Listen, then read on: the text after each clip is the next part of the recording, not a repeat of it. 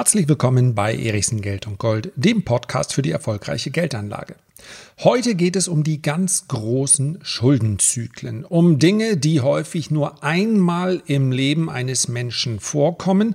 Es geht außerdem um das Reichwerden und um das Nicht-Arm-Werden. Und tatsächlich musst du dir gar keine Gedanken machen, ob du lieber reich werden oder nicht arm werden möchtest, denn beide Ziele erfordern derzeit dieselben Maßnahmen. Also, ich hoffe, ein spannendes Thema, hörst dir an. So, ich möchte heute mal selbstverständlich mit gebotener Freundlichkeit, aber doch etwas provokant beginnen. Warum taucht in meinen Videos, in meinen Podcasts, in meinen Reports der Name Ray Dalio relativ häufig auf? Die Namen Markus Krall oder Dirk Müller, obwohl sie dafür sorgen, dass man reichlich Klicks bekommt, aber relativ selten. Weil sowohl Dirk Müller als auch Dr. Markus Krall und ich nenne die beiden hier deshalb, weil sie einfach diejenigen sind, die in dieser Marktphase sehr, sehr viel Aufmerksamkeit bekommen. Es gibt natürlich auch noch andere, die genau ihrer Meinung sind. Vielleicht noch ein Florian Homm. Warum sind die für mich etwas schwieriger im Konsum als ein Ray Dalio? Weil sie sich selber vermutlich als Ökonomen bezeichnen würden, beziehungsweise als ökonomisch denkende und ja auch uns mitteilende Menschen. Das heißt also, ein Ökonom hat eine Theorie. Was mir nicht gefällt, ist, wenn man eine Theorie als solche nicht kennzeichnet sondern wenn man sich hinstellt und sagt, das und das ist passiert, guck mal, das habe ich dir im Übrigen alles früher schon gesagt, in der Regel allerdings ohne Zeitstempel, und das und das wird jetzt in Zukunft passieren. Der Konjunktiv, also die Möglichkeitsform, mag manchmal langweilig sein und ja, die kostet auch Klicks und die kann natürlich bei einem funktionierenden Geschäftsmodell sogar Euros kosten. Aber sie ist mir wesentlich lieber, weil die Zukunft nun mal mit sich bringt, dass sie unsicher ist. Und fernab von einem Herrn Müller, einem Herrn Homm oder einem Herrn Krall ist mir ein Ray Dalio deshalb lieber, weil er sich selber gar nicht als Ökonom mit einer Theorie sehen würde, sondern er beschreibt sich als ein Beobachter. Es gibt ein Video von ihm, was ich jedem ans Herz lege, auch diejenigen, die sagen, ach, Immer der Dalio mit seinen Superzyklen und so langfristig, ich brauch's konkreter. Und dann fängt er wieder von China und der Währung und dann sagt er auch noch, die Chinesen werden die Amerikaner überholen und und. Das ist mir alles, das ist nicht meins. Okay, absolut kann ich sogar sehr, sehr gut mit leben. Und Ray Dalio selber, wer seinen konkreten ja, seinen konkreten Empfehlungen in den letzten Jahren gefolgt wäre, beziehungsweise sich so verhalten hätte wie seine Fonds, einige seiner Hedgefonds, der hätte nicht auf der richtigen Seite gelesen. Ray Dalio hat eine schwere Zeit hinter sich. Das macht allerdings seine Beobachtung aus meiner Sicht nicht weniger wertvoll. So, was ich aber ganz konkret von jedem möchte, der sich mit Wirtschaft beschäftigt, der diesen Podcast hört, und ich habe ja keinerlei Kooperation, wenn ich dir das jetzt sage, aber es gibt ein Video, 30 Minuten lang, das sollte man sich ansehen. Das heißt im Original How the Economic Machine Works. Kann man so eingeben bei YouTube, gibt es auch auf Deutsch, wie die Wirtschaftsmaschine funktioniert in 30 Minuten. Es hat noch weniger Zugriffe, als es haben sollte. Es ist schlicht und einfach genial. Und es handelt sich nur und ausschließlich um eine Beobachtung, nicht um eine Theorie. Wenn du dir das Video anschaust, reichen fünf oder zehn Minuten und dann wird dir klar, was ich meine. Wie die Wirtschaftsmaschine funktioniert in 30 Minuten ist kostenlos. Ray Dalio ist ein Beobachter. Und Ray Dalio hat einen, einen Begriff geprägt, eine Theorie geprägt, die letztendlich keine Theorie ist, sondern eine Beobachtung. Und deswegen, und das ist das Interessante, ist er auch nicht der Einzige. Nur, er ist der bekannteste. Wenn man natürlich den größten Hedgefonds aller Zeiten gründet, ah, warte mal, aller Zeiten zumindest den größten existierenden Hedgefonds, dann ist es natürlich spannend, wenn ausgerechnet so ein Hedgefondsmanager mit solchen makroökonomischen hm, Beobachtungen daherkommt. Das passt ja eigentlich gar nicht zusammen. Das wäre so ein bisschen, als wenn Warren Buffett anfangen würde zu traden, weil er sagt, ey, vielleicht stehen die Kurse nächste Woche höher. Also unter Hedgefonds stellt man sich natürlich Spekulation, man stellt sich Zocken vor und, und, und. Der Superzyklus, darum geht es. Und das ist ein Zyklus, der aus Sicht von Ray Dalio einen Superverschuldungszyklus beschreibt. Und dieser Superverschuldungszyklus dauert in der Regel 70 bis 75, er kann eben auch 80 Jahre dauern. Ja, so lange, und das ist wahrscheinlich auch der Grund, dass man es nicht genau sagen kann bei so einem super, bei so einem übergeordneten Zyklus, wie lange er dauert. Sonst wäre Ray Dalio sicherlich ähm, noch erfolgreicher, als er es eh schon ist. Was man aber sagen kann, ist, dass mit dem äh, Weltkrieg, dem Zweiten Weltkrieg, ein großer Spekulationszyklus aufgetreten ist. Und ich zitiere jetzt mal, bei dem 75-Jahres-Generationszyklus handelt es sich um einen ultralangen Zyklus, dessen historische Tiefpunkte alle 75 Jahre auftraten. Es ist der längste mögliche Spekulationszyklus, den eine Generation als auftretende Masse psychologisch beeinflussen kann. Die Zyklen-Tiefpunkte, die jeweils nur einmal pro Jahrhundert vorkamen, waren bis jetzt immer der Anfang von historisch sehr negativen Entwicklungen. Wirtschaftlich wie auch anschließend politisch. So, und dann schaut er, solange es eben Daten gibt, in die Vergangenheit, ja, bereits äh, das 16. Jahrhundert, 17. Jahrhundert, und man kann diese Zyklen sehr, sehr gut erkennen.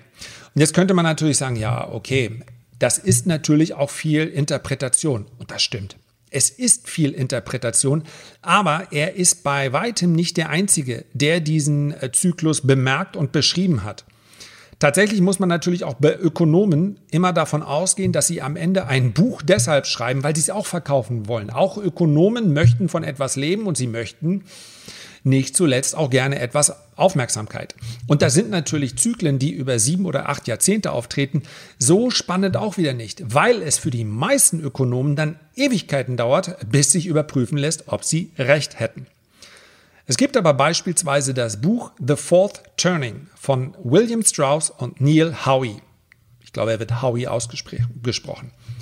Und das ist Mitte der 90er Jahre beschrieben. Und in diesem Buch beschreiben die Autoren die Geschichte der Welt im Wandel von vier Generationen im Einfluss auf Wirtschaft, Politik, Kultur und Gesellschaft. Ich zitiere im Übrigen Al Gore, Senator und ehemalige Vizepräsident der USA, Nachdem Sie dieses Buch gelesen haben, werden Sie die Geschichte niemals wieder mit den gleichen Aus, äh, Augen sehen. Es gibt verschiedene Drehungen. Die beiden vergleichen das mit Jahreszeiten. Die erste Drehung ist der Frühling, also das Hoch. Das kommt nach der Krise, nach der Depression, nach dem Zweiten Weltkrieg von 1945 bis 1965. Ja, die Menschen kommen aus einer Depression raus, sie wollen sie wollen feiern, auch das gehört dazu. Sie wollen konsumieren. Und wenn man sich die 50er und 60er Jahre ansieht, dann ist das eine Zeit gewesen mit Energie, mit Tatkraft, mit Optimismus, viel, viel heile Welt, einem, äh, einer hohen ähm, ja, wie sagt man, Fertilität? Nein, ich glaube, das beschreibt nur, wie gut man Kinder bekommen kann. Also es werden sehr viele Kinder geboren. Ähm, weitere Konflikte sind unwahrscheinlich. Die kamen dann im Übrigen erst äh, später, nämlich in der zweiten Drehung im Sommer. Das ist, wenn die Gesellschaft von diesem Hoch ähm, ein klein wenig erwacht. Wir erinnern uns, ja, es gab die äh, Krise äh, Kuba-Krise, es gab die äh, Spannungen mit Russland, die immer weiter gewachsen sind und, und, und. Das bezieht sich, wie gesagt, auf alle Bereiche des Lebens. Dann kommt die dritte Drehung, das ist der Herbst. In diesem Fall sind die beiden Autoren, wie gesagt, 1990 ist es erschienen, sie waren mitten in der dritten Drehung. Das Enträtseln nennen sie das, von 1985 bis 2005. Eine Zeit, in der viele Debatten über Werte, über äh, Bürgerpflichten entstehen. Menschen neigen dazu, über ihre Verhältnisse zu leben. Stichwort Immobilienkrise, Stichwort Dotcom-Blase. Alle wollen sehr, sehr schnell reich werden.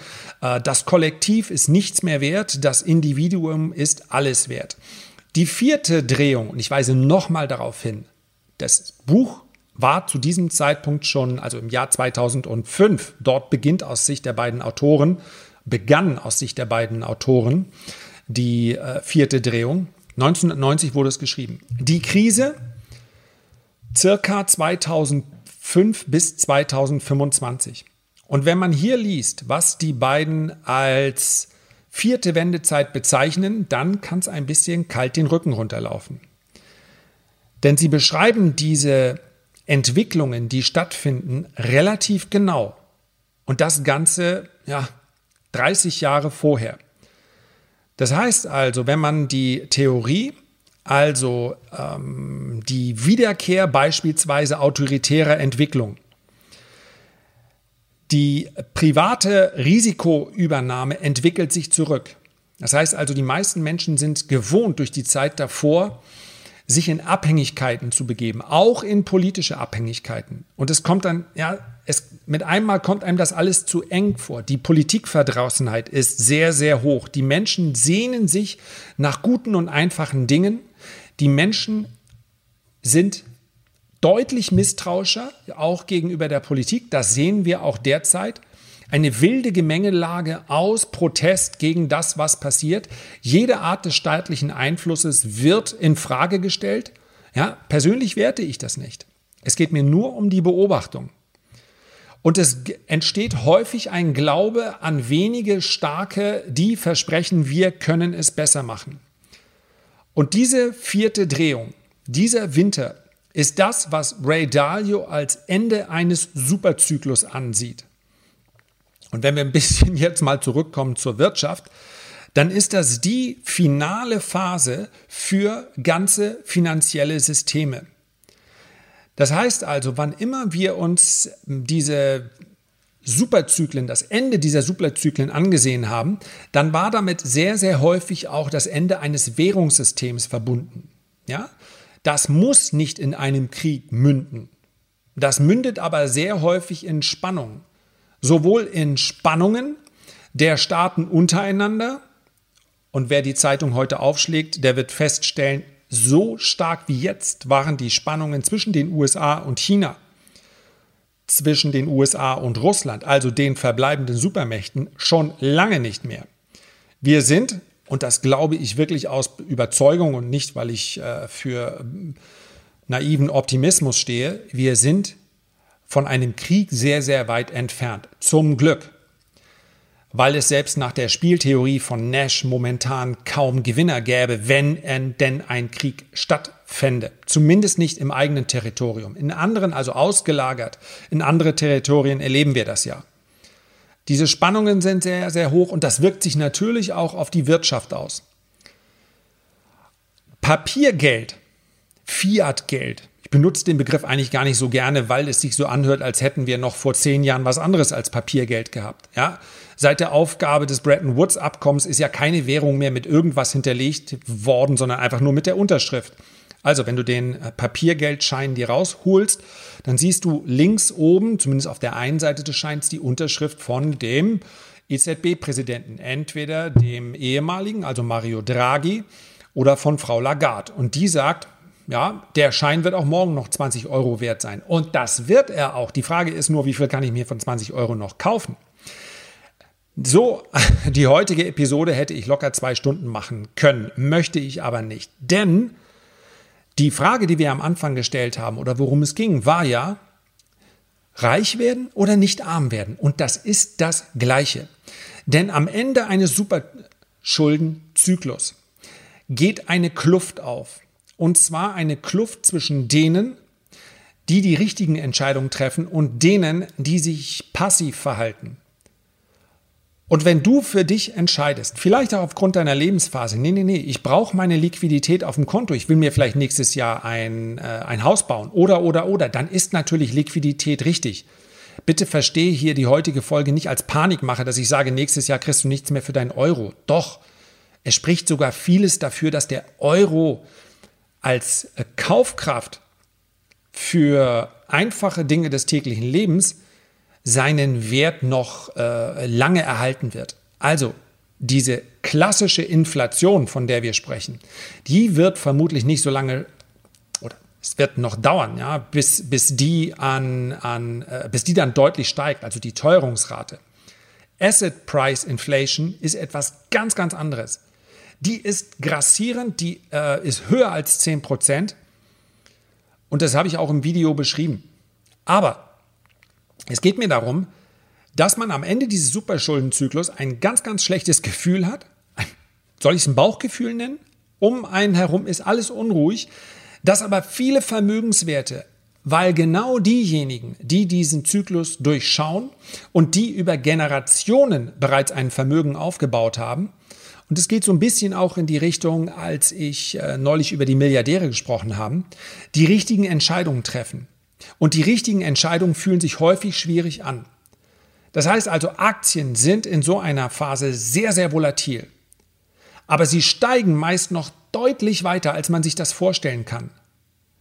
Das heißt, die großen Korrekturen innerhalb des Ende eines Superschuldenzyklus sind praktisch alle kaufenswert. Sogar dann, wenn das System zusammenbricht. Als in Deutschland das Währungssystem zusammengebrochen ist, also als wir die Hyperinflation hatten, da waren Aktien ein Schutz. Und deswegen habe ich das in einem genannt. Nicht arm werden oder reich werden. Reich werden heißt nämlich auch, sein Wert erhalten, sein Vermögen erhalten, wenn alle anderen ärmer werden. Die nehmen einen dann als reich wahr. Die Maßnahmen sind aber die gleichen. Und ich weiß, dass der hundertste Appell, in Sachwerte zu investieren, ein bisschen langweilig daherkommt. Aber vielleicht einfach mal selber prüfen, wie ist das eigentlich wirklich bei mir aufgestellt? Bin ich wirklich in Sachwerte investiert oder habe ich in Wahrheit Geldwerte sind auch, ja, sind auch äh, Lebensversicherung. Was ist mit Anleihen? Wer glaubt heute, Zinsen werden auf minus 5% sinken? Ja, ich spreche nicht von Realzinsen sondern ich spreche von den Zinssätzen der Notenbanken. Der muss Anleihen kaufen, dann werden Anleihen weiter steigen. Aber was ist denn mit einer Anleihe, die ich heute kaufe als Hort der Sicherheit? Und ich bin mir sicher, es liegen immer noch Broschüren rum, wo drin steht, Anleihen bieten Sicherheit. Sie bieten Kursgewinne, wenn Zinsen, ja, die Zinsen, die der Umlaufrendite am Markt, wenn die weiter sinken, dann werden Anleihen weiter steigen. Ganz klar. Aber was bieten Sie denn darüber, hinaus an Sicherheit?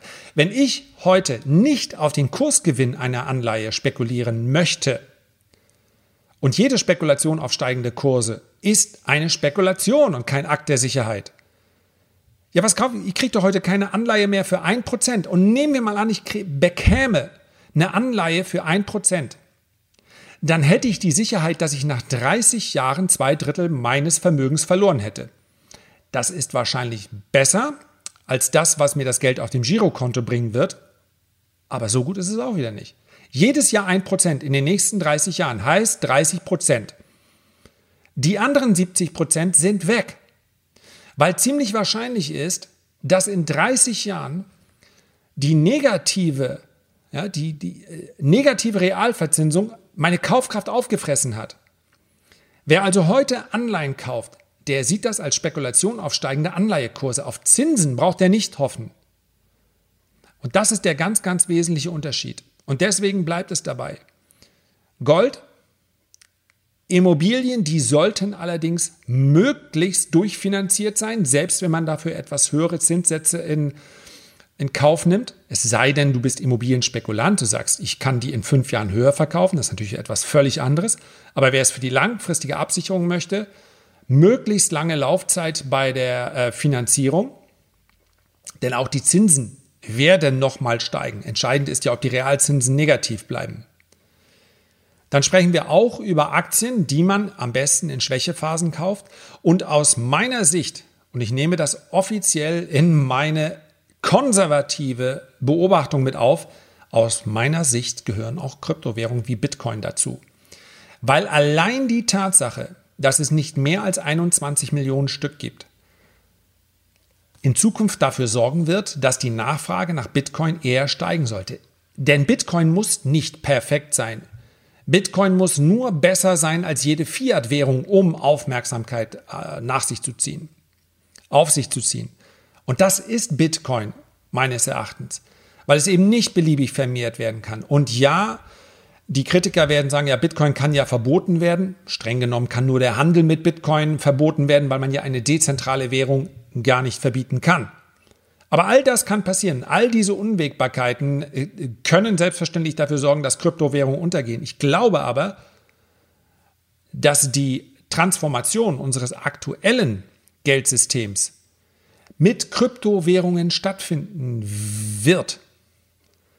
Allerdings mit staatlich regulierten. Und ob die jeder haben will, weiß ich nicht. Ist aber allerdings auch unwichtig, denn als Zahlungsmittel ist es dann ähm, immer noch etwas gänzlich anderes, ob ich äh, dann eine staatliche äh, Währung habe. Ja, wenn ich über Bitcoin spreche, dann spreche ich über den Werterhalt und zwar nach Inflation. So. Ich weiß, es war viel heute. Ich möchte aber, wollte einfach verdeutlichen, dieser große Superschuldenzyklus ist in seinen finalen Zügen. Die Angst ist groß, man muss aber wissen, dass in der finalen Phase eines Superschuldenzyklus überdurchschnittliche Rendite erzielt werden kann für alle, die eben nicht den Kopf in den Sand stecken, die eben nicht Angst haben vor dem Morgen. Das ist ganz, ganz wichtig. Kopf oben behalten, nach vorne gucken, die richtigen Entscheidungen treffen und wissen, dass manchmal sein Vermögen zu erhalten schon das Beste ist, was man machen kann. Ja, wilde Aktien zu kaufen, bei denen man sagt, die stehen in einem Jahr 100% höher, ist eine ganz andere Disziplin. Vermögenserhalt ist möglich, mit Geldwerten aber ausgeschlossen. Herzlichen Dank für deine Aufmerksamkeit. Ich freue mich einfach, wenn wir uns beim nächsten Mal wieder hören. Bis dahin wünsche ich dir eine gute Zeit. Dein Lars.